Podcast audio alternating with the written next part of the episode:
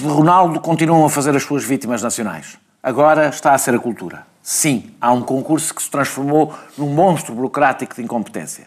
Mas a crise no apoio às artes performativas tem um lado mais geral.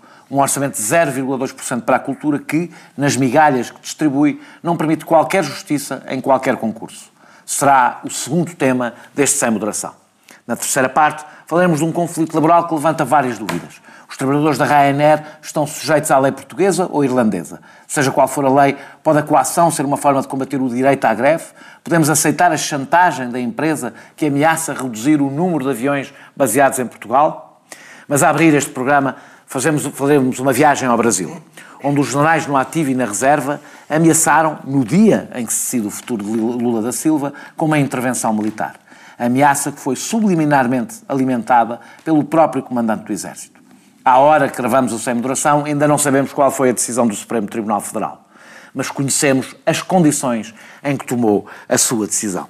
Uh, João Galamba, uh, as, as, algumas pessoas podem não ter acompanhado, basicamente o que houve foi um general na reserva, um general Lessa... não teria usado a expressão subliminar. Subliminar. Não foi subliminar. Não, quando eu digo subliminar, eu já, eu já a vou ler, foi a menos evidente, pelo menos, dos vários tweets. Uh, o general Lessa, que é um general retirado, foi o mais claro, defendendo abertamente, utilizando a expressão intervenção militar, caso Lula da Silva ficasse solto. Uh, o general Vilas Boas. isso tudo assim mesmo? Ele utilizou a expressão, posso ler? Não, quer dizer, mas só, só quer dizer se foi. É sim, sim, sim, sim, Vilas sim, Boas não é. Não, Vilas Boas não. Vilas Boas não diz isso. Sim, mas não, não é nada não. subliminar também, é, claramente, é clarinho o que diz. Uh, se a concerta-te arrastar a mudança à lei, aí eu não tenho dúvidas, só o general Lessa. Uh, mas este está, esta é da reserva. Se acontecer tanto arrastar, arrastar a, lei, a, a mudança à lei, aí eu não tenho dúvidas que só resta o recurso à reação armada. Aí deve ser as Forças Armadas a restaurar a ordem. Isto é o que diz o general Lessa. Depois, é importante que é o general Vilas Boas, que é o comandante do Exército, diz, eu vou ler e assim fica mais, mais fácil, nesta, na situação em que se viu, em que vive o Brasil, resta perguntar às instituições e ao povo quem realmente está pensando no bem do país e das gerações futuras e quem está preocupado apenas com os interesses pessoais. Assegurar à nação que o Exército brasileiro julga e compartilhar o anseio de todos os cidadãos de bem de repúdio à impunidade e de respeito à Constituição, à paz social, à democracia, bem como mantém, como mantém atento às suas missões institucionais. E, entretanto, a Folha de São Paulo, para quem não pudesse, pudesse não ter entendido esta mensagem, eh, eh, deixou claro, com um título, Cúpulas das Forças Armadas, diz que a intenção era reforçar a posição contra a guinada do Supremo Tribunal Federal.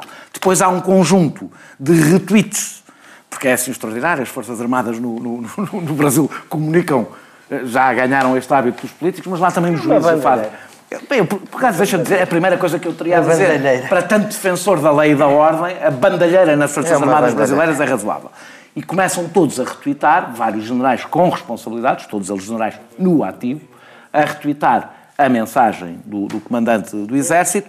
É uma espécie de primavera árabe. Todos a dizer, estamos prontos, é comandante. É uma espécie de primavera árabe sem o estádio do meio. Exatamente, é logo okay. passando para o fim. Passando logo para o fim. A, a questão a questão que aqui se levanta é, nós já percebemos que temos aqui divergências sobre a questão de fundo, sobre o que é que foi este processo, já, já aqui falámos várias vezes, eu continuo a achar, não sei se... Fui eu.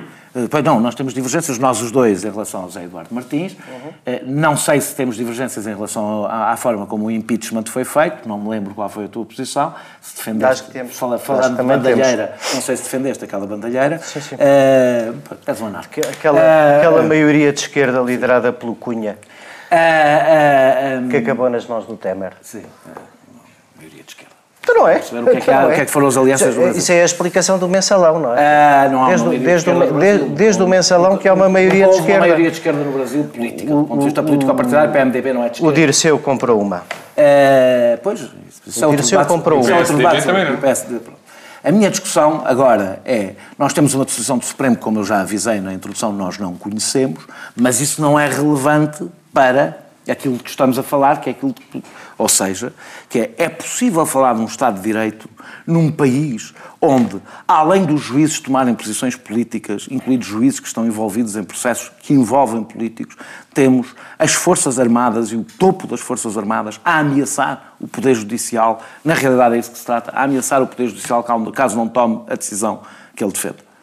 Sim, neste caso, neste momento o que nós temos não é uma... só, não. Não, é temos, uma, temos uma democracia, já tínhamos uma democracia tutelada uh, por, um, por um poder judicial, claramente exorbita das suas funções. Agora parece que temos uma dupla tutela.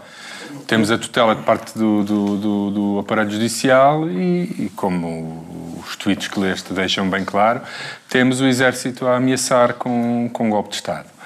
Um, para além do facto desta novidade, de termos. Uh, uh, não é uma novidade no Brasil. Uh, no Twitter. No Twitter é. Desde que existe Twitter é uma não havia Twitter, não havia Twitter. Sim, mas nem só. Mas lá, não, na só sabíamos do golpe quando ele Não, é que a questão não é Twitter, não é? O, que, é... o que novamente pá, é falta de profissionalismo. Primeiro, comunicação direta, é que não, antes do Twitter não havia estes anúncios na televisão, não é? Não vinha o exército uns dias antes fazer um golpe de Estado dizer atenção ou se portam bem ou a gente intervém. Não intervinham.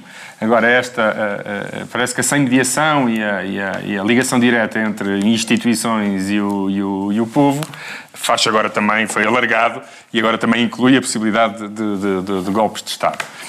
É verdadeiramente assustador e é o culminar de um golpe que, que, que vem ocorrendo há bastante tempo no Brasil.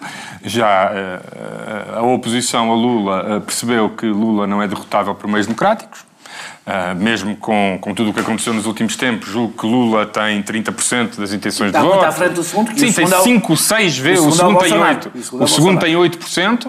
O segundo, um torcionário fascista de extrema-direita, claramente, quer dizer, não. Não, não, sim, não, não é preciso esforçar não esconde. Uh, tem o Lula tem. Lula tem. Tu estás a elogiá-lo do ponto de vista dele, estás a ver? Lula tem o quádruplo das intenções de voto e, portanto, não tens única... fascistas. Como isto não vai lá com voto, eh, vai ter que ir lá uh, havia aquela do Mutsupova, que é muitos candidatos, não é? Temos que montar os candidatos de maneira a que tenha que ganhar o nosso. E já se percebeu que a única maneira é ir empreendendo um, várias figuras do, do, do, PT, neste caso Lula, e se outros aparecerem serão esses provavelmente presos. Um, e temos, aparentemente, quase todas as instituições do, do, dos mídia à, à, Justiça e ao Exército, uh, que basicamente puseram, puseram a democracia no bolso e dizem ou vai assim ou racha. E no caso do, do, do, do caso dos militares, o racha é mesmo um golpe de Estado. E porquê é que tu achas que isso acontece? Apesar de tudo, sempre houve disputas políticas no Brasil. O próprio Lula ganhou numa altura em que se achava que ele não ou seja, quem tinha. não tinha vez, menos anticorpos do que, do que Acho que desta vez convenceram-se que Lula e o PT não são derrotáveis em eleições. Ou melhor, são derrotáveis em eleições se prenderem toda a cúpula do PT e os líderes mais, mais populares. E, portanto, é, é, parece-me ser claramente isso que isso significa. Quer dizer, quando nós temos o, um, um, um, líder tão desgastado como Lula, com acusações de corrupção e com o processo todo que passou nos últimos anos, com quatro ou cinco vezes as intenções de voto do segundo classificado, eu, se fosse adepto do segundo classificado, também estava preocupado preocupado. Um, não, para não falar dos adeptos do terceiro e do quarto. Epá, eu, eu, por acaso, estou preocupado. É como pessoa que vê um país à distância ter um tipo que tem sete processos de corrupção em cima da cabeça ser o melhor candidato a presidente. Isso é que eu acho mesmo assustador. Não, é, que o outro é um é, é fascista, é, é evidente, o próprio Segaba disse. O que é assustador é, é, é o Lula ser a melhor esperança do Brasil. Isso é que eu acho que é assustador para o Brasil. Mas, eu não pronto, fiz mas um vamos. de valor uh, sobre os méritos de Lula. Ah, mas, eu queria, mas eu queria é fazer. Que Lula tem um apoio muito significativo e, neste caso, quase, meio, quase maioria ou maioritária, é, sobretudo face aos seus adversários. Isso é um facto. E também é um facto. O argumento do populismo sim. a mim nunca me convence, João. Estás a ver? Qual é o argumento do populismo? Isto é um argumento Lula de democracia. é o pior dos populistas. Basta ouvi-lo do princípio ao fim. É o discurso mais básico, mais manicaísta. Exatamente. Todo o discurso mais é básico todo o discurso e mais é manicaísta. É um discurso absolutamente populista. Todo o discurso é um discurso de quem tenta evitar. É o discurso de quem tenta evitar a prisão pelo voto popular. Temos N exemplos da história em que condenamos isso.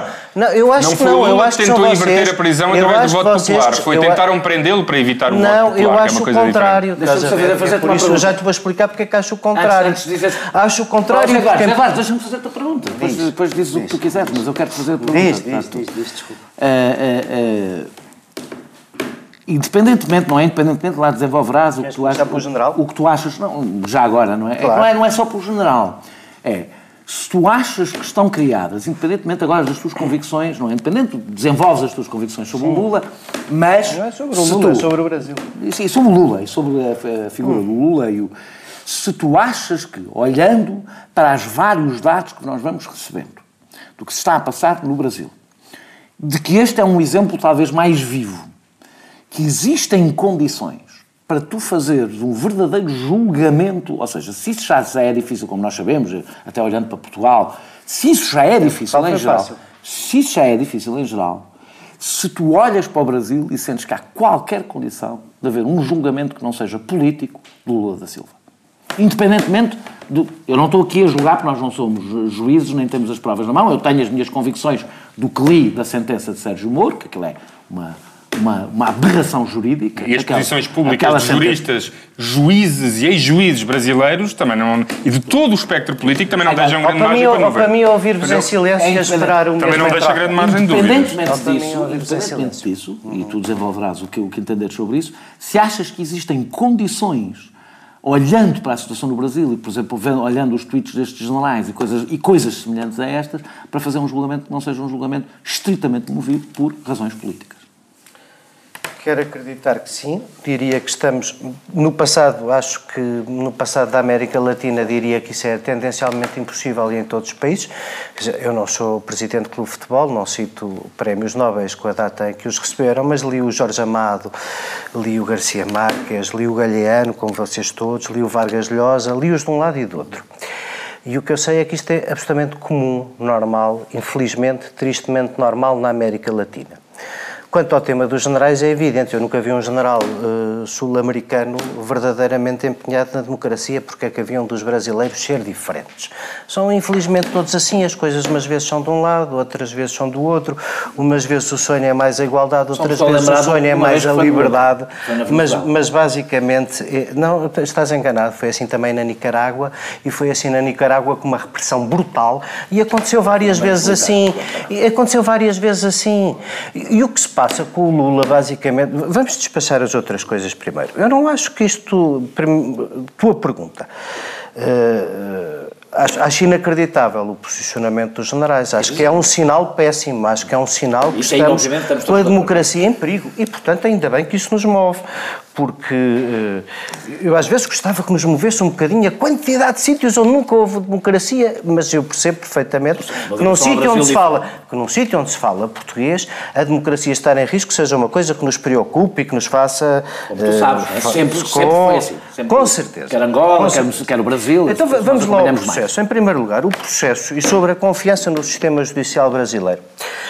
Uh, a decisão do Sérgio Moro que eu não vou discutir os detalhes, porque eu, não, eu, eu, conheço processos, e sei que os processos têm provas, têm convicções, uma coisa que já discutimos aqui várias vezes, eu soube como perante certas evidências a convicção do juiz é uma coisa que é essencial a qualquer sistema que julgue. O que é evidente, o que é evidente, nesse, o que é evidente naquele processo, em que basicamente estamos a falar da casa ser ou não ser, fazendo o paralelo com Portugal, também tivemos recentemente um paralelo sobre a casa ser ou não ser.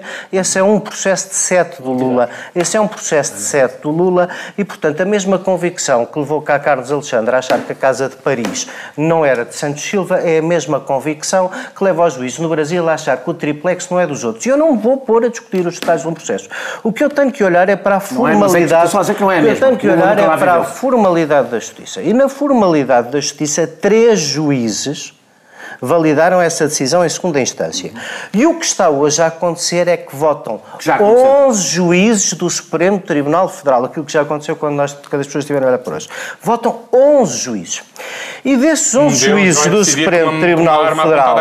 E um e o desses. Não, não está ninguém com a arma ah, apontada ah, tá, tá, à cabeça. Quando diz ou decides da maneira que eu quero, faço um golpe de Estado, não, se não, não é coação não é nada, sobre a juiz que vai decidir hoje. É, é, vocês têm, em geral, uma falta de fé na humanidade que eu não partilho. Eu acho que um juiz do Supremo Tribunal Federal no Brasil. Vocês sabem o que é um juiz do Supremo Tribunal? Sabem o que é o Brasil? Por amor de Deus. Eu acho que isso funcionaria, se funcionar, funciona exatamente ao contrário.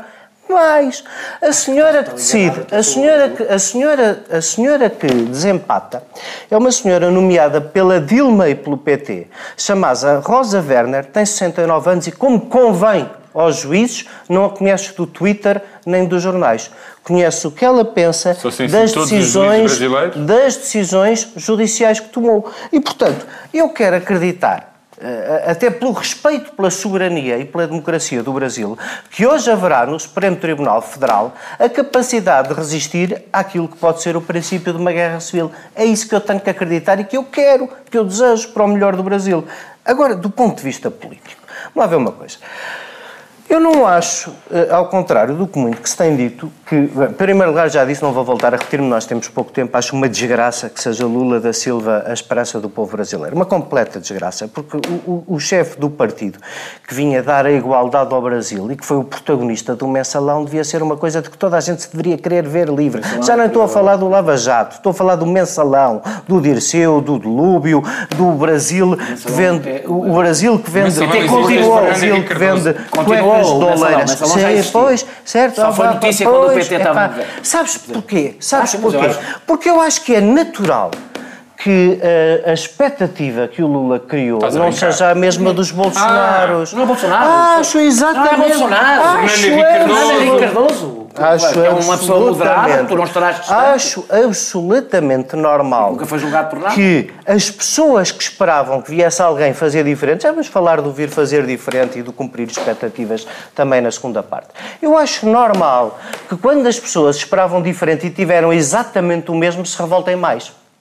Acho natural que quando as pessoas esperavam a mudança e tiveram mais, da mesma, mais do mesmo esterco, se revoltem. Oh, oh, Depois, deixa-me só dizer uma coisa. se quiser, estados deixa, de alma deixa, e frustrações. Não é justificativo dizer uma de coisa. decisões de total parcialidade do sistema judicial. Não há decisão nenhuma de total parcialidade. Há um sistema não. judicial, tem um juízo, uma segunda instância e uma terceira instância. Não, é que vocês é que passam é, a vida. Só o PT vocês, é que está a ser julgado por crimes vocês, que todos os partidos cometeram vocês, sempre tiveram poder. Oh, por amor de Deus, então o Cunha não está preso. Por amor de Deus, então o Odebrecht não está preso. Por amor de Deus, então não estão. Quantos, quantos corruptos estão presos Olha, no Brasil? O último adversário de Dilma, o, o último é adversário de Dilma nas últimas eleições não está preso. Atenção, o Cunha está preso.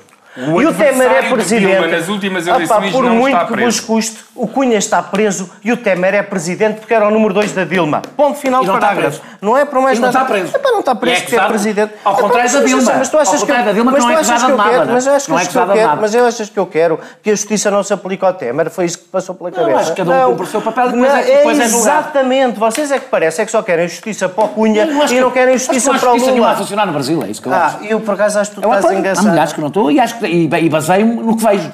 No que vejo. Eu baseando no que vejo. Eu não me esqueço que o Brasil é uma democracia muito jovem. E eventualmente, e tu estás a olhar para o Brasil como quem olha... Eu baseando-me no que vejo, vejo um sistema judicial onde hoje um plenário de 11 juízes. Vou, vou repetir. É um plenário de 11 juízes. Supremo Tribunal Federal. Vai votar um a um sobre o que há de acontecer ali. Mais.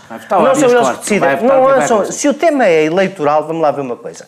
Ah pá, de certeza que um mártir preso é um grande boost para qualquer hum. candidatura em qual lado do mundo. concorrer? E depois é. isso. Ah! Mas poder ou não poder concorrer não é uma decisão de hoje. Não, não é uma é. decisão que vai ser tomada pela Presidente do Tribunal Eleitoral Federal justamente esta senhora Rosa Werner, nomeada pela Dilma. Se isto não vos tranquiliza, o que é que vocês precisam para vos tranquilizar? Pomos o Lula já lá, preciso, sem eleições. Preciso, preciso talvez. Que os generais não ameacem, não ameacem esse ah, pá, Estamos todos de acordo. Não, não estávamos que os não generais estamos, não fizessem não tiras daí as devidas conclusões. Não tiro conclusão nenhuma. Tu achas que é apenas uma nenhuma, nenhuma, eu, acho, nenhuma. eu não acho. Eu acho que isto, é, isto explica parte do que está a acontecer no Brasil.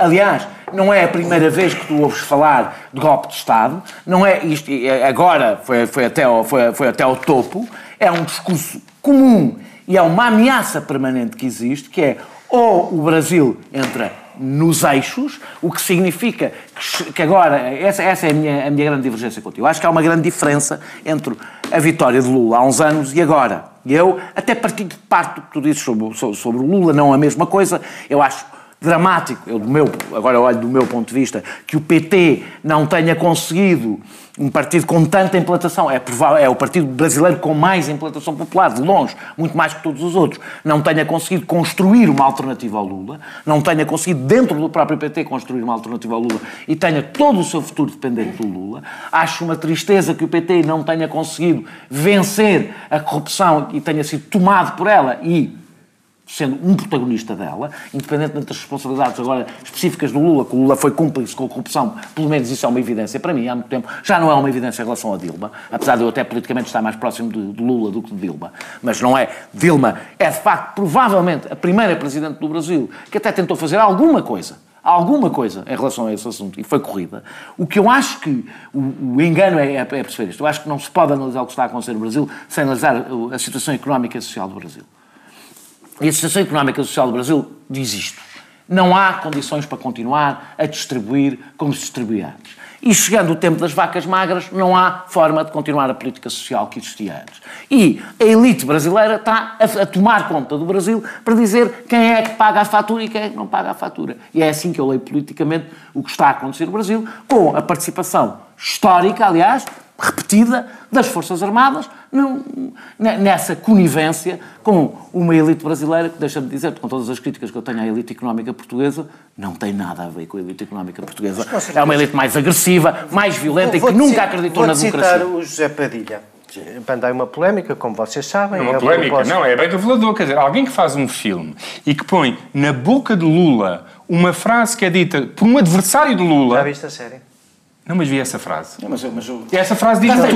tu vais ah, Não, e vi a resposta que ele deu a essa frase. Não, não, mas é que eu vi. Vivamente Sabes o que é que ele disse? Sabes o que é que ele disse sobre essa frase? Eu duvido que alguém não, não, veja a série. Eu vi só os primeiros oh, oh, episódios. Oh, oh, José Eduardo, desculpa. Duvido que alguém quando veja a série os adversários e não perceba isto que ele está a dizer. Isto é endémico, tem nada a ver com adversários de Dilma. Não, não, não. não, não. O José Padilha diz assim, essa turma não entendeu que a série é uma crítica ao sistema como um todo uhum. e não é este ou aquele político ou grupo partidário. Por isso se chama mecanismo. Assim misturar falas ou expressões de um político personagem que o público pode confundir quem falou não tem a menor importância, porque são todos parte do sistema então, e é esse mecanismo que queremos oh, Zé Eduardo, desculpa, Zé Eduardo, dizia-se dizia dizia que a Lava Jato era sobre o PT e sobre Lula. Não, é e sobre, sobre não, as ligações, as ligações de Lula e do PT a grandes empresas. E o que aconteceu foram os políticos que depuseram e organizaram a deposição de Dilma, disseram esses mesmos políticos que organizaram a deposição de Dilma que era preciso tirá-la de lá para travar a Lava Jato, que senão ia tudo de arrasto. Por essa frase na boca de Dilma ou de Lula, não é nada disso Olha, que tu acabaste de ler.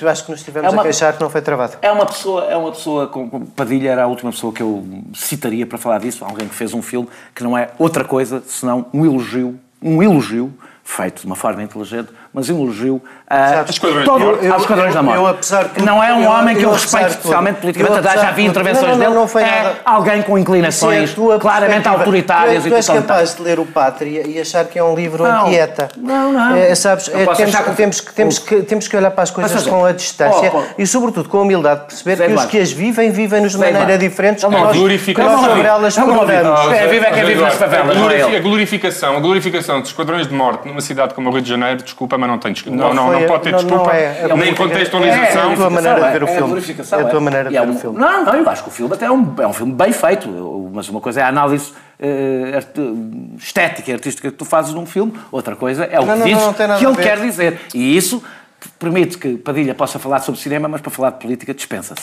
Uh, regressamos. Claro. Eu, eu dispenso, sim, ah, claro, pode falar do que quiser. Claro, eu dispenso, não é uma pessoa que eu tenha sim, em consideração, mas, seguramente. Mas como nós Aliás, aqui todos um, contra um index, um, foi um feroz, foi um feroz defensor dos cortes na cultura no Brasil, também não foi por acaso. Uh, regressamos a seguir ao intervalo uh, para falar.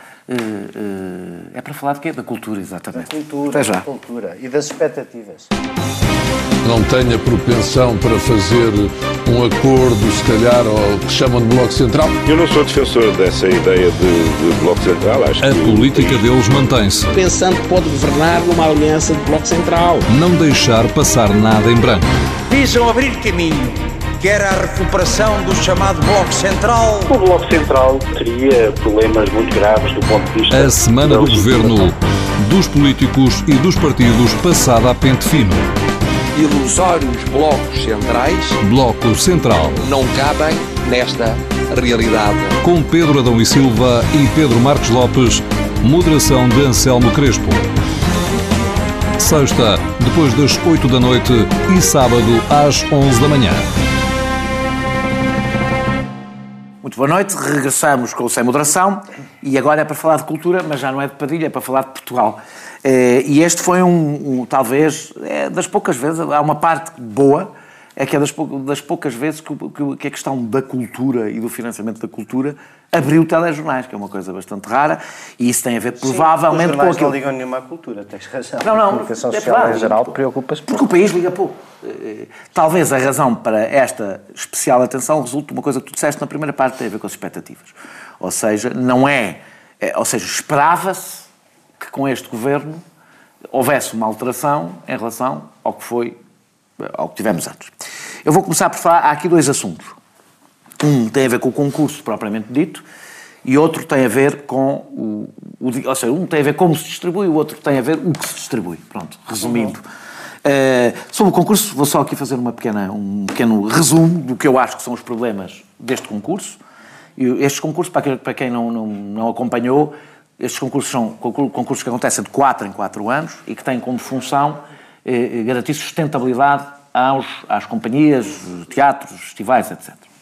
É, é, portanto, um concurso muito mais importante que todos os outros, porque tem um impacto durante os quatro anos seguintes, só daí a quatro anos é que há um novo.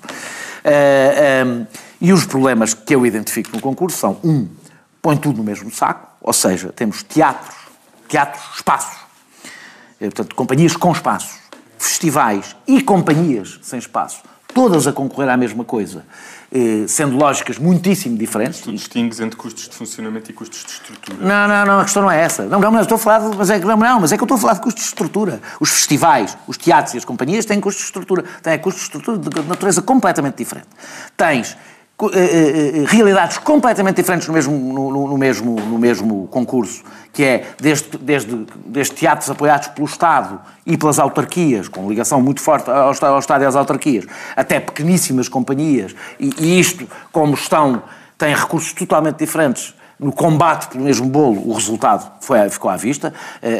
foram muitíssimo prejudicados os pequenos festivais e, as pequenas, e a criação, que é uma coisa, aliás, preocupante. O critério regional, apesar de estar expresso, não teve qualquer quantificação, o que, resultou que, por exemplo, Coimbra e Évora ficaram sem qualquer companhia com apoio.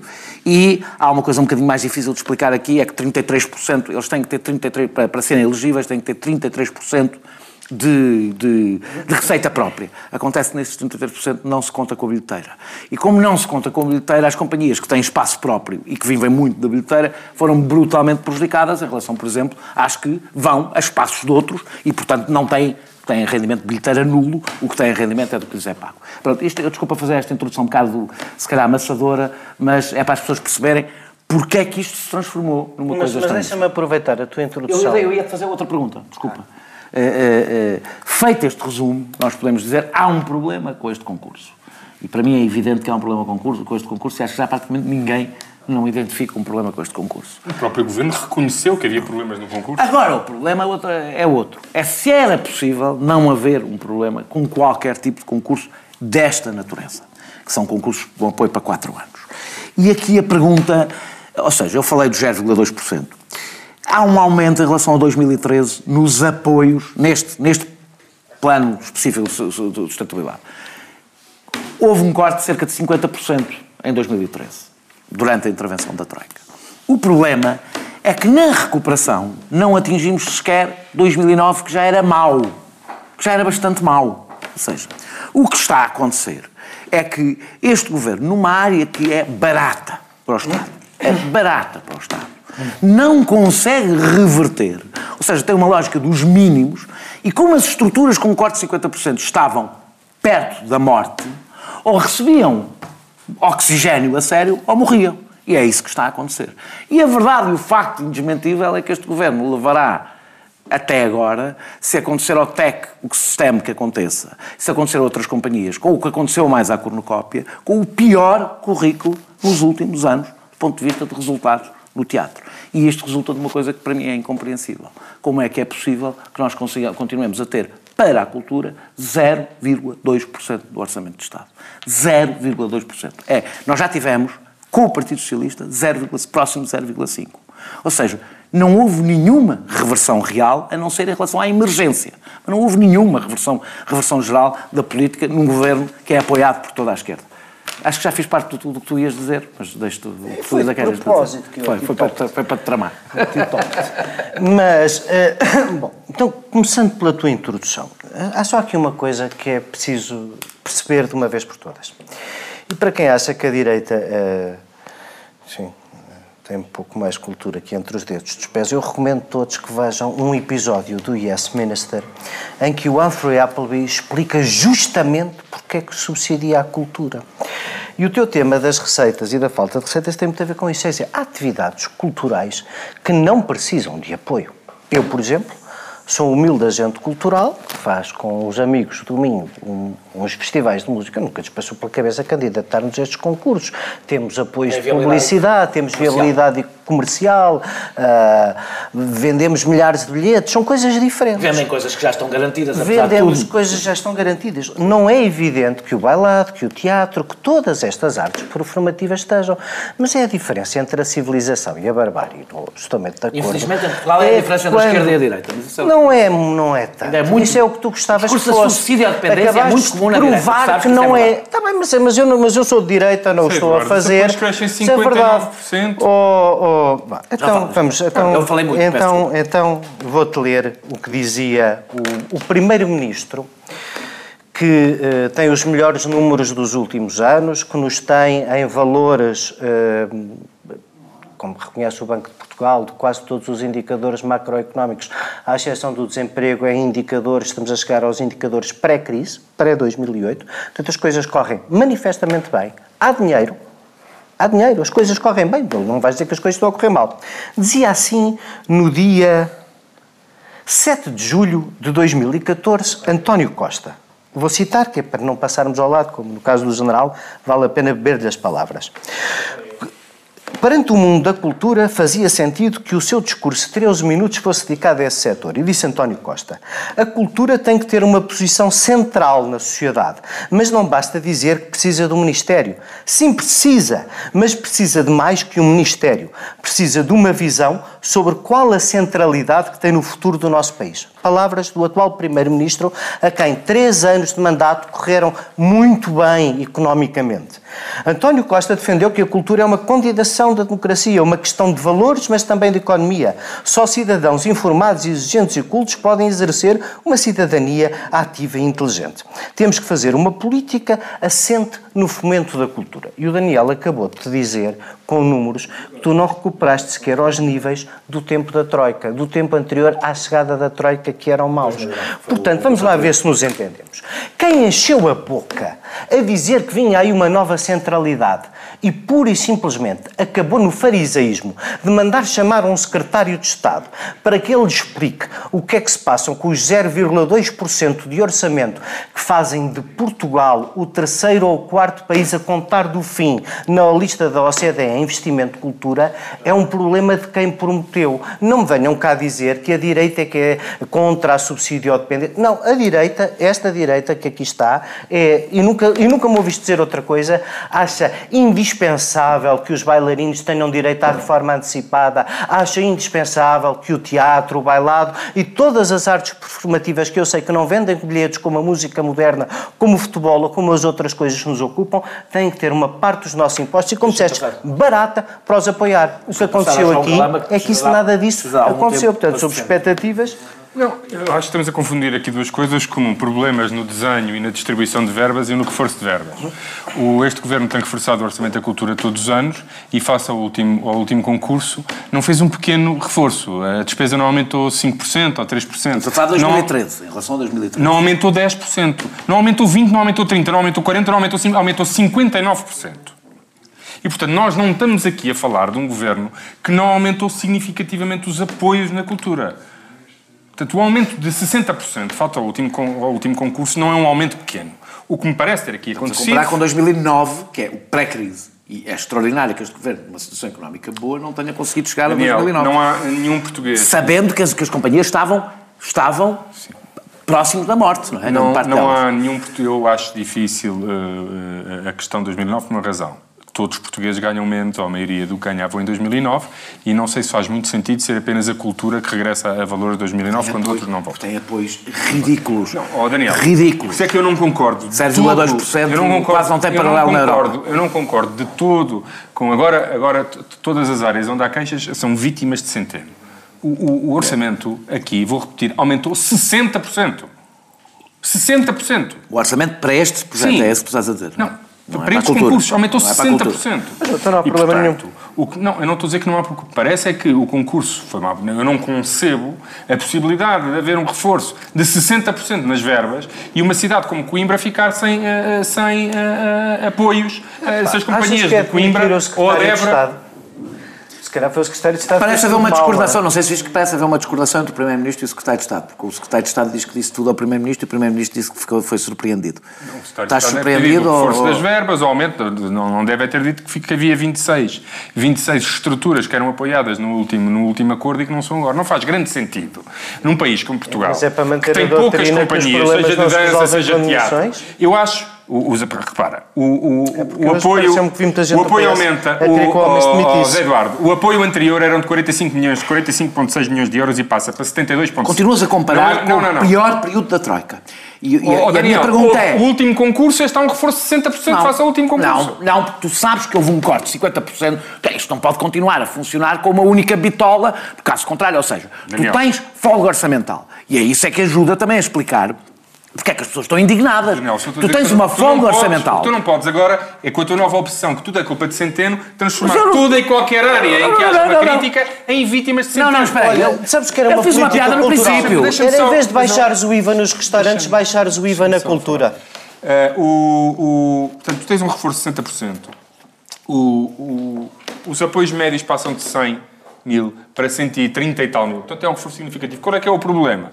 Não me parece que para um país com tanta escassez de companhia de teatro e de, de- de estruturas dedicadas a esta área, seja a dança, seja ao circo, eh, seja ao teatro eh, contemporâneo ou não contemporâneo, não parece que faça sentido, numa lógica de reforço de financiamento que existe, depois deixar-se 26 estruturas. Se fosse 26 que pá, não têm atividade, não fazem. Se houvesse. Agora, são. Dessas 26, há o Teatro Experimental de Cascais, há as companhias de teatro que funcionavam em Coimbra que tinham apoio, aparentemente também há a Débora, quer dizer, não, não faz sentido num concurso que tem como um dos seus objetivos a qualificação da atividade do setor, ah, o aumento do financiamento, ah, a distribuição territorialmente abrangente e pela primeira vez incluir Madeira e Açores, estavam excluídos destes concursos. Portanto, incluir coisas que fazem sentido e matar tudo isto Quer dizer, Coimbra não pode ficar sem, sem, sem companhias de teatro apoiadas. Eh, Évora, não, duas capitais de distrito, não podem ficar sem companhias de teatro apoiadas. E, portanto, eh, o, se é de louvar o reforço de financiamento, se aconteça o que acontecer, num, num, no âmbito de um reforço de financiamento não pode haver eh, estruturas fundamentais, ainda por cima com alargamento da cobertura territorial, não pode haver, a cidade de Coimbra e de Évora não podem ficar sem companhias apoiadas. Eh, E, portanto, isso é uma violação dos próprios princípios do, do concurso.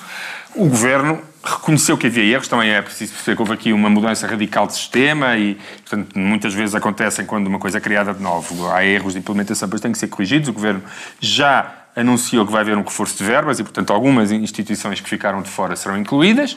Eu não percebo porque é que isso não foi feito de início, porque não percebo sequer como é que se concebe que possa haver um, um- um- que possa haver um concurso quando, quando os resultados desse concurso eh, eh, excluem o que este aparentemente excluiu. Quer dizer, não.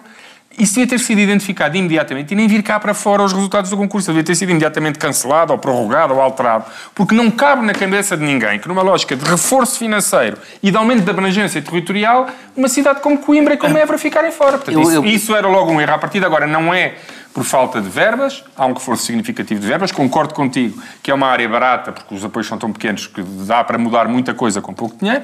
E eu acho que o Governo, obviamente, eh, se aumentou de 45,6 para 72,5, acho que pode aumentar 1 ou 2 ou 3 milhões de euros, que não tem impacto nenhum nas contas públicas, mas faz muita diferença para, uma- para um setor que está bastante pauperado em Portugal e que precisa de apoio. Agora, dizer que não houve reforço e que há aqui vítimas de centena é que já me Deixa-me parece... só dizer, eu não, eu não falei, eu, eu, eu, falei vítimas do brilharete. Pá, tu tens eu não estou a tirar as Passas a vida a tentar o objetivo de 1%, tens 0,2%, depois de teres anunciado que vinha uma centralidade e correr tudo bem. Tu achas que o problema foi, foi regional? Pronto, Ah, João, é Deixa-me dizer-te, João, deixa-me dizer-te, João. É que Mas um dos problemas é não perceber. está condenado, um, dos problemas, um, dos, um, dos, um dos problemas é não perceber que exatamente como eh, eh, um dos problemas quando se faz grandes cortes em estruturas que estão com a, com a corda na garganta, como aconteceu durante a Troika, é quando retomas não podes dar-lhes o mesmo que dava, ou, ou, não, não basta recuperar, porque elas estão a recuperar e estão próximas da morte. Ou lhes dás oxigênio a sério, ou se lhes dás o, se, estes 50%, evidentemente não chegam.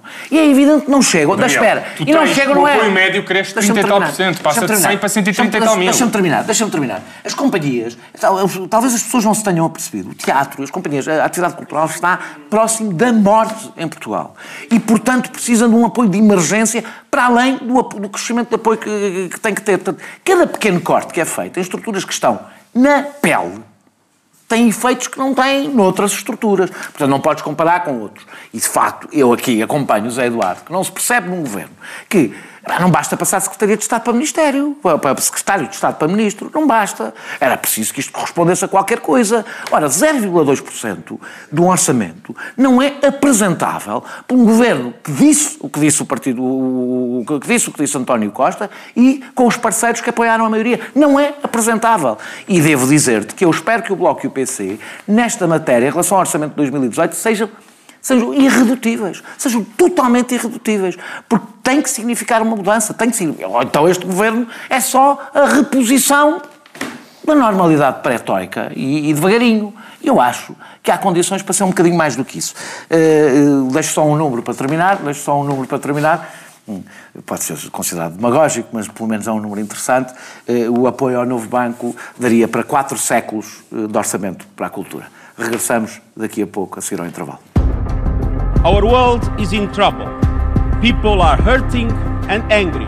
We will have no choice but to totally destroy North Korea. Mapa Mundo. Todas as semanas, marcamos as voltas que o mundo dá e paramos onde a notícia nos leva. Je le crois profondément. Nous permettront de gagner Una declaració formal de la independència de Catalunya. Moyelam dar Oroze Sohan Serjante e starshины. Mapa Mundo. Terça-feira, às 8 da noite. A corrupção e a impunidade. Uma parceria TSF um com o Instituto Português de Relações Internacionais. Muito boa noite, regressamos eh, para o Sem Moderação e hoje vamos, e agora vamos falar da Ryanair, eh, da greve eh, desta semana, do que fomos ouvindo nas, nas na forma como a Ryanair lidou com esta greve, no que talvez não seja propriamente acontece noutras empresas, talvez não tenha, nunca tenha sido feito com tanto descaramento, ou seja, o provável, ou então o facto de ser uma empresa estrangeira levou a comunicação social a prestar um bocadinho mais atenção, porque aqui mistura-se a, a, defesa dos direitos dos trabalhadores com algum sentimento patriótico em relação ao comportamento do, da empresa. Estou a especular, não sei se será o caso. a verdade... Mas, só estava a pensar ao contrário, estás a dizer que costuma acontecer com muitas empresas portuguesas ir buscar gente e deslocar gente é, para tapar buracos não, de greve. É isso é tão ilegal que eu não... Não, costuma costuma ser substituído, não costuma ser por, por, por, trabalhadores estrangeiros. Ou seja, a característica específica desta companhia costuma acontecer e há queixas. Mas não costuma haver gravações. Não costuma haver gravações a fazer. Em... Pronto, a questão é, costumam fazê-lo. É, os sindicatos, aliás, já várias vezes denunciaram a, a substituição de trabalhadores grevistas por outros. Ainda há pouco tempo fizeram isso em relação ao CTT, houve essa acusação. Agora, o que não costuma ser feito é assim, à descarada, ou seja, parece não haver qualquer sentimento de de começa a haver um sentimento de inimputabilidade. Não é a primeira vez. O, o, o presidente da, da, da ANR sobre... Já tinha dito sobre o, sobre, o impacto ambiental. Sobre o impacto ambiental, porque é que Montijo não tinha feito. Mandou com uma piada é só pegar em duas shotguns e o problema dos pássaros resolve-se.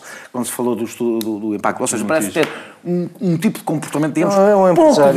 É um empresário com consciência social. É. Isso. Mas é, uma política de sustentabilidade não, é, muito forte. Parece haver aqui uma coisa que essa eu acho preocupante. Eu, depois podemos falar o que é que tu achas, quero-te perguntar o que é que tu achas sobre porque o grande argumento é que não se aplica a lei portuguesa eh, e por isso pode aplicar... Eu percebo pouco de direito de trabalho, mas acho que esses contratos celebrados onde quer que seja, o local de prestação dos serviços, se é no Porto, aplica-se a lei portuguesa. Aliás, há um bom argumento para isso. Se mas assim eu não sei fosse... se é, é, repara, é no Porto, mas depois aquilo voa... Eu acho que... O local de trabalho nunca é o avião. Isso não é certo. O local de trabalho não é isso. Eu fui ver, o local de trabalho não existe esse local de trabalho chamado avião. Aliás, porque tinhas um problema, é que Olha, não tinha legislação uma, aplicável. Vou dizer, vou dizer uma coisa. A prova de que se aplica a lei portuguesa é que a Ryanair, que de certeza tem um litigation, de, tem, tem muitíssimo bons advogados, no sentido que serão tecnicamente muito bons, não estaria agora preocupada e a tentar eh, pelos vistos, dizer que cumpre a lei portuguesa, uhum. coisa que está a ser verificada pela Autoridade das Condições de Trabalho, mas quer dizer, vamos dizer assim, podemos presumir que se a Ryanair não se sentisse obrigada em relação aos trabalhadores que têm a partir da base do Porto, que não é de Pisa, nem é de Dublin, nem é daqui, nem é de lá, se não se sentisse obrigada a cumprir a lei portuguesa, não estaria com estes cuidados. Não, e mais, e não... temos outra prova, a Ryanair mas, mas convidou, mas, a Ryanair não convidou... Não envergonhar os colegas que no meu escritório fazem direito de trabalho dizendo disparados. A, a, Ryanair convidou, temos outra. A Ryanair convidou os, os, sindicatos portugueses para um processo negocial com regras estranhíssimas, dizendo que só podiam estar presentes sindicalistas que fossem trabalhadores da Ryanair, que é, uma, é que eles foram buscar esta ideia, não é? é? convidou, o que significa que reconheceu como interlocutores os sindicatos portugueses, o que significa considera que aqueles trabalhadores são... Os vistos não, porque só podiam estar lá sindicalizados que pertencessem à Ryanair, portanto não reconheceu os sindicatos não, como... Reconheceu, não, não, reconheceu, ele convidou os sindicatos, portanto, os dirigentes daquele sindicato, percebe-se que este senhor Acha que é ele próprio que faz a lei, até porque imagino que não é assim. Seja, o direito à greve existe na Irlanda. Não é? O direito à greve não existe na Irlanda, portanto, eh, não há nenhuma lei que ele, possa, eh, que ele se possa basear para fazer o que está a fazer e a coação é ilegal em todo o lado, portanto, não é especificamente na, na, na Irlanda. A minha pergunta é, partindo do princípio que estamos todos de acordo nesta matéria, e dirás o que quiseres, é, ao mesmo tempo a Ryanair ameaçou, como resultado desta greve, eh, reduzir o número de aviões baseados em Portugal. E se nós não estamos numa situação, estamos sempre, não é? Todos os países estão, mas não estamos cada vez mais a caminhar para uma situação de total dependência em que empresas não sediadas em Portugal decidem qual é a lei que aplicam, caso, caso contrário, nós sofremos as consequências. E como é que achas que o governo pode, lidar, pode e deve lidar com isto? Acho que, aplicando a lei, começando pela parte final... Mesmo que isso tenha consequências... Então, mas... eu, eu concordo contigo, mas quero ter a certeza. Sim, mas, então, mas temos uma lei, não é? Só uma lei. A lei, uh, a lei é fruto da soberania portuguesa para regular as relações laborais em Portugal. Certo? O governo tem que, convicto que é a lei, tem que a mandar aplicar, não altera. O que, o que é que tu estarias a sugerir ao contrário? Ah, eu estou de acordo contigo. Eu, acho é que isto, eu acho é que isto é, é uma. Para começar, é uma luta laboral corajosa ok? É uma luta laboral corajosa. É preciso dizer que estas pessoas hum, decidiram fazer uma greve contra algumas condições de trabalho que replicam a, a, a, qualidade do voo low cost. O emprego deles também é um bocadinho low cost, como o voo que as low cost oferecem. Atenção, as low cost prestam um serviço importantíssimo de mobilidade, fazem com que muita gente se possa deslocar a preços que antes não, não, não os impediam de fazer é viagens. É insustentável, mas tudo bem. Não tenho a certeza. Prazo, não tenho, Aliás, estão, estão, não estão, estão em dificuldade. Ah, sim, mas eu isso, mas eu isso, a Rainer já sim, não mas eu isso sou um humilde advogado, só posso ir vendo o que vai acontecendo. Não acho que muitas coisas, por serem mais baratas, sejam insustentáveis. Acho que às vezes são exemplos de sustentabilidade que parece não ser o caso da Ryanair, mas não, não, não, não conheço detalhes sobre isso. Agora, sobre o que está a passar, há empregados portugueses que acham que têm condições laborais miseráveis. Decidiram fazer uma greve têm direito a isso. Estamos num sítio, estamos numa democracia aqui, nós estamos a discutir isto, estamos numa democracia, que os trabalhadores têm direitos e têm direito à greve. Sim, é uma característica no portuguesa, decurso, não há nenhum país europeu que não reconheça o direito à greve. exatamente. Uh, exatamente. Eu preocupo-me muito mais os outros todos, onde as pessoas não têm férias pagas, nunca as tiveram, não têm direito à greve e continuam a não ter, mas enfim, mas, mas cá, felizmente, Já temos. Cá, para cá, cá, e que temos e devemos manter o direito à greve, esta gente faz uma luta corajosa, porque isto não tem a ver com a aplicação da lei. A Ryanair pode pura e simplesmente dizer: é pá, tem toda a razão. Uh, uh, não querem trabalhar uh, tendo que cumprir critérios de venda com estes salários e fazem greve por causa disso. Epá, eu vou reduzir a minha operação em Portugal porque tenho outros sítios onde faço a minha operação mais barata. Isso é o princípio da deslocalização da produção desde que a produção existe, não é? Seria isso aí também é consequência de uma luta laboral, temos que viver com ela. Não é o tema de se aplicar. A lei, respondendo às tuas perguntas por ordem, é evidente que a lei tem que se aplicar. Eu acho que percebo, e acho, acho, acho que percebo, acho que, querendo entrar em grandes detalhes, acho que tem razão, mas acho sobretudo que é uma luta muito corajosa, porque é uma luta de uns pequeninos contra um gigante, é, é, é, é o cerne Já, que é a luta laboral. Eduardo, São cento e poucos a contra... coragem não é só de quem fez greve, mas também de alguns colegas de outros países que, quando confrontados com uma exigência por parte da, empresa para os, da empresa para os substituir, Alguns recusaram. Deixa dizer-te que o meu, o meu coração, o meu coração, mas isso, o mas meu isso, coração escardalha isso, bateu mais forte quando percebi que ainda há consciência eu, de classe eu confio, em alguns sítios. Mas estão a ver, é, lá, lá está, é, eu confio na humanidade, no juiz do Supremo Tribunal Brasileiro, no empregado da Ryanair que não vem fazer de fura greves, eu confio nessas pessoas. É bonito, isso é tão bonito. Mas juro que confio, confio mesmo. Aliás, eu acho que o Street vai correr tudo bem. Eu confio. Não, confio na humanidade. Não, não, acho, não, não misturo as coisas. Então, tu pronto, eu não, estou, eu não confio nem deixo de confiar. Eu não, disse, eu não disse que confiava no CEO da Odebrecht, disse que confiava no juízo do Supremo Tribunal Brasileiro. Bom, eu confio tanto, acho que, deixa-me dizer, a minha confiança, ou é individual, não confio na humanidade é, bem, nisso se calhar sou mais à direita do que tu, não confio é subjetivamente na humanidade. É verdade. Nem desconfio, é, não, confio, não confio nem desconfio. É, é por isso que os meus passam a vida a estranhar-me, ah, porque eu muitas vezes confio demasiado na humanidade, também concedo. Bem, uh, uh, uh, um, pegando, pegando exa, exa, exatamente disto, eu, eu penso, aliás, que foi o Tiago Barbosa Ribeiro que partilhou um certo do contrato, de um dos contratos da. O Tiago Barbosa Ribeiro, para quem não saiba, do Partido Socialista, o certo de um dos contratos da, da, da, da Ryanair, eh, em que dizia uma parte basicamente de que as pessoas estavam obrigadas a trabalhar a qualquer momento que lhes fosse exigido. on Exatamente. E que por horas extraordinárias não tinham que receber. Ou seja, o problema quando eu estou, a, quando eu estou aqui a, o low cost tem um custo. Esse é que é um dos problemas na discussão sobre o low cost em geral. Eu estou a falar do low cost, não estou só a falar das companhias aéreas. Da lógica do low cost. É que nós o que achamos que estamos a poupar como consumidores, vamos pagar bem caro como trabalhadores. É, ou seja, sai de um lado, para, entra de um lado para sair do outro. Ou seja, se é verdade o que tu disseste, que as low cost permitiram, e permitiram, uma grande democratização... Da viagem. Da viagem. É, Tenho um cunhado serão, Barcelona, vem cá o triplo das é vezes é cost. Serão pagas, serão pagas com impossibilidade de viver dignamente para pagar esses preços.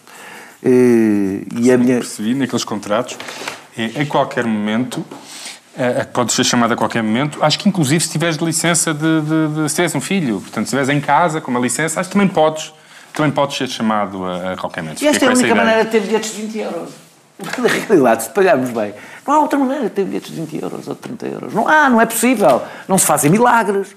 Portanto, não é possível eh, cumprir as, os deveres que a legislação laboral e a decência mandam e ao mesmo tempo cobrar 20 euros. E isto funciona para as low cost, funciona para a Uber, funciona... O discurso da melhoria, da melhoria de gestão tem limites, não é? Quer dizer, não, não se pode pegar em todo um setor que vive com dificuldades financeiras e que garante bons níveis de serviço e condições laborais e, de repente, a quadratura do círculo, que é garantir tudo isso mais barato. E agora a minha não é possível. E agora a minha pergunta difícil. Nos últimos anos, as low cost foram fortemente financiadas pelo Estado português. Não, foi, não é só pelo Estado português. Pelos Estados que têm as low cost como origem, ou seja, para tentar que as low cost façam os voos, e isso teve efeitos, não tem discussão, teve efeitos no turismo. Querias que a metade dos turistas Sim. não fossem as low cost? Eu, depois nós podemos ter uma discussão... Depois a seguir podes ter a discussão sobre se são os turistas Exatamente. que estão na low cost, os que Sim. tu queres em, de, de, aos é magotes, nos Jerónimos, é uma discussão difícil, fim de semana. É uma discussão difícil, eu não sei se a determinado momento as cidades não preferem, é, se calhar menos low cost, para ter uma relação, eu, número de visitantes, Eu moro em recurso. ao terminal de cruzeiros e tenho a sensação que temos que ter quatro turistas por cada um que vai a Paris para podermos tirar deles o mesmo número de divisas. Não, no caso, no caso dos cruzeiros, nem quatro, nem dez, nem vinte.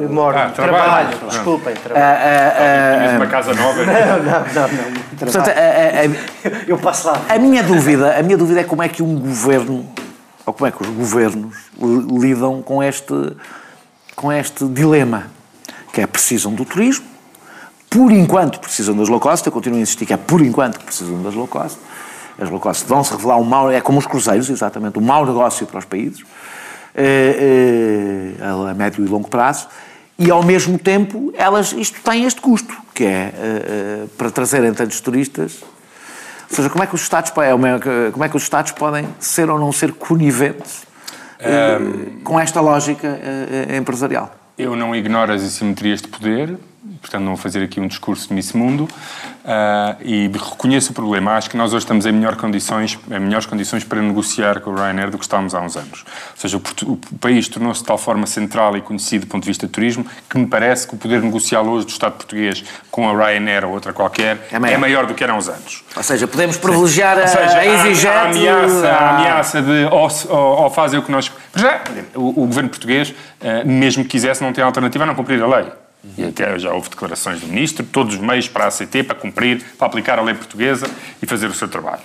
E, pelos vistos, a ACT eh, estavam a tentar não deixar a ACT entrar, e a ACT disse, ou, ou me deixam entrar, ou, ou chamo polícia, e entro com a polícia, porque sou uma autoridade pública com responsabilidades nesta matéria, e, portanto, a lei portuguesa manda que vocês abram a porta para eu entrar a reunião onde estavam os pilotos e o pessoal do ar. Um, portanto, o governo português tem que ser intransigente na aplicação da lei, e em relação às ameaças, é obviamente que o governo português não pode ignorar que a Ryanair, que a Ryanair tem um, papel importante uh, na, na, no crescimento do, do, turismo em Portugal. Mas estamos hoje em condições para ter, uh, se quisermos, uma, uma relação uh, em que o poder já não está todo do lado da Ryanair e Portugal tem armas negociais, nomeadamente aquela que me parece que hoje, há uns anos, calhar isso não era possível, mas hoje o Estado português, porventura, se a coisa chegar a esse ponto, em que a chantagem da Ryanair, eu não acredito que isso aconteça, porque também acho que a Ryanair não tem nenhum interesse em publicamente se perceba que está a chantagear um Estado com coisas que são reconhecidas por todos os Estados onde essa empresa uh, pode ir em alternativa a Portugal, porque a Ryanair não voa para, para o Brasil, nem voa para, para, a China, voa na Europa. São voos de, de curta duração. Portanto, Ninguém aquela... quer fazer um voo em longa duração não, e, a mesma, e a mesma lei que, que, estão a querer violar em Portugal é uma lei que existe em todos os países. Portanto, eu acho que o Governo tem que ser intransigente e tem condições para impor coisas à Ryanair que noutras circunstâncias não Isto é a parte circunstancial. E agora eu, eu, estou, eu fiz a pergunta mais genérica e não só especificamente sobre a Ryanair. Ou seja, nós temos uma cultura empresarial hoje low cost, ou seja, que é por aí que se faz, a, a, que tem vantagens, evidentemente, tem, inclusive para os países onde são aplicados, mas tem enormes desvantagens. E como é que tu achas, do ponto de vista mais ideológico de fundo, eu acho que é sendo a Ryanair, que um país e um Estado e um governo se pode relacionar com isto, já que a Europa parece não se querer relacionar. Ou seja, poderia haver legislação europeia que criasse algumas regras em relação, por exemplo, a estas low cost. A União Europeia tem poder negocial para isso e, e para impor regras mínimas, incluindo, incluindo regras Acho laborais a estas companhias. Já vivemos uh, anos suficientes deste, um, desta utopia de que uh, havia umas empresas que faziam melhor custado ou que o low cost era através de ganhos de eficiência e não de sacrifícios de coisas que nós consideramos essenciais ao, ao bom funcionamento da sociedade para não cair nesse engodo.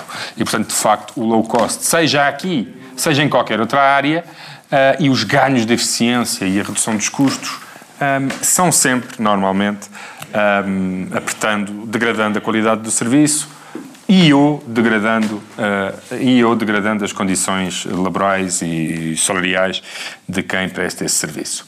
Durante muito tempo, essa contradição entre o consumidor que gosta de coisas baratas, uh, sem perceber que há um trabalhador que tem que pagar por isso, essa contradição era mais facilmente gerida quando os trabalhadores estavam todos em países obscuros. Um, hoje em dia, como todos os países querem coisas baratas, isto é cruzado e, portanto, todos os países têm alguma coisa um trabalhador ou um grupo de trabalhadores ou um setor que provavelmente será uh, sacrificado e obviamente só resistiremos a isto com ação coletiva. Tem sempre, temos que ser todos em conjunto a combater esta possibilidade porque senão as empresas terão obviamente uma capacidade de colocar Estados contra Estados. Mas o facto de haver cada vez mais Estados dos dois lados da barricada, ou seja, com consumidores e com trabalhadores, torna mais fácil, na minha opinião, resolver essa contradição, porque durante muito tempo vivemos anestesiados com a ilusão de que essa contradição não, existia. Esperemos que sim. Eu tenho um amigo, deixa-me só dizer isto, tenho um amigo que, que, que é comissário de bordo da TAP. Agora são uma... Uh, Queixem-se muito da lógica low cost que está a ser aplicada na TAP eu e só anda Uber. Eu queria só provocar... Correu bem, opa, TAP foi Eu queria só provocar agora, independentemente disto, estas... estas uh, estas negociações e esta tentativa de eh, arranjar um poder que se contraponha ao poder de grandes empresas seria muito mais difícil uh, se Portugal negociasse sozinho uhum. e não tivesse inserido num espaço europeu que consagra parte destes direitos, nomeadamente direito ah, à greve, como um direito de todo o espaço e todo o mercado não, único. Consagra, não. Ah, consagra, não, não, consagra. Dizer, consagra, consagra. não, quando eu estou a dizer não consagra, não, é, é não a lógica, não, não, a lógica da União Europeia tem sido sempre, como tu sabes, a de beneficiar o melhor lei laboral para o empregador. É essa a lógica da União Europeia e, tu, e, tu, e de concorrência. Não é verdade, tu, completamente. contra isso, uh, contrapões não, eu não estou, eu não estou a contrapor nada. Estou só a dizer que isso não é verdade. O exemplo não é verdade era que a esquerda... coreano, brasileiro, não, não, norueguês. americano... Não norueguês. Não norueguês. Daniel, dou-te um exemplo. Se há coisa que a esquerda inglesa... Se há coisa que a esquerda inglesa queria era que em matéria laboral alguns... Ainda mais? Algum, não, não, não, não. Alguns limites mínimos que todos os países têm que respeitar, Sim, também se aplicavam no Reino Unido e não aplicavam. A quantidade de marxistas que tem a Noruega como exemplo não deixa de ser uma coisa notável. É, é porque não há mais nenhum, não é? Não há mais nenhum. Não mais nenhum. Na Noruega não precisa ser marxista. Exato. Espertos foram eles não entrar para a União Europeia. Estariam hoje, estariam hoje a fazer brutais cortes, cortes sociais se tivessem entrado na União Europeia. Mas vamos... que eles chegaram a esse estádio pós-luta de classes? Foi a social-democracia. Ah, com aquela que o teu Não foi certamente com o liberalismo económico. Não, não foi com o liberalismo económico, de certeza. Com petróleo, amigo. Ah, está bem. Como tu sabes, como tu sabes, é, é, foi graças à social-democracia que é o único país, é provavelmente o único país do mundo onde o petróleo trouxe boas notícias e não más. Não é por acaso. O não é por acaso. e na Escócia ah, permitiram salvar a, carreira política de Margaret Thatcher, por exemplo. Uh, uh, uh, não, não, sei se ainda tem, não sei se ainda temos tempo, ainda temos um minuto. Queres dizer alguma coisa sobre esta história das. E, e isto, como, Quero. como vê dizer esta agora, contradição? Agora, agora, um agora voltamos ao, ao, ao, fim da, primeira, da segunda parte outra vez. Agora sou eu que tenho um bocadinho menos fé na humanidade do que vocês. E eu acho que, apesar de tudo, a tecnologia e a concentração vão fazer essa luta em que tu tens esperança cada vez mais difícil e a União Europeia cada vez mais isolada. Não tens, não tens menos fé na humanidade que eu nessa matéria. Eu sou bastante. Eu se há assunto é que eu sou muito pessimista. Se há coisa que eu não gosto foi inevitabilidade histórica. Ah, não, nem à esquerda, nem à direita, como tu acabaste de dizer. Não, não, eu não tenho inevitabilidade histórica, eu tenho o. o, o a única coisa o, que. O pessimismo história, da razão, o otimismo da vontade. Exato, a única, exato, a única coisa que, que, que nós podemos escapar é mesmo, a, independentemente do resto, a natureza humana.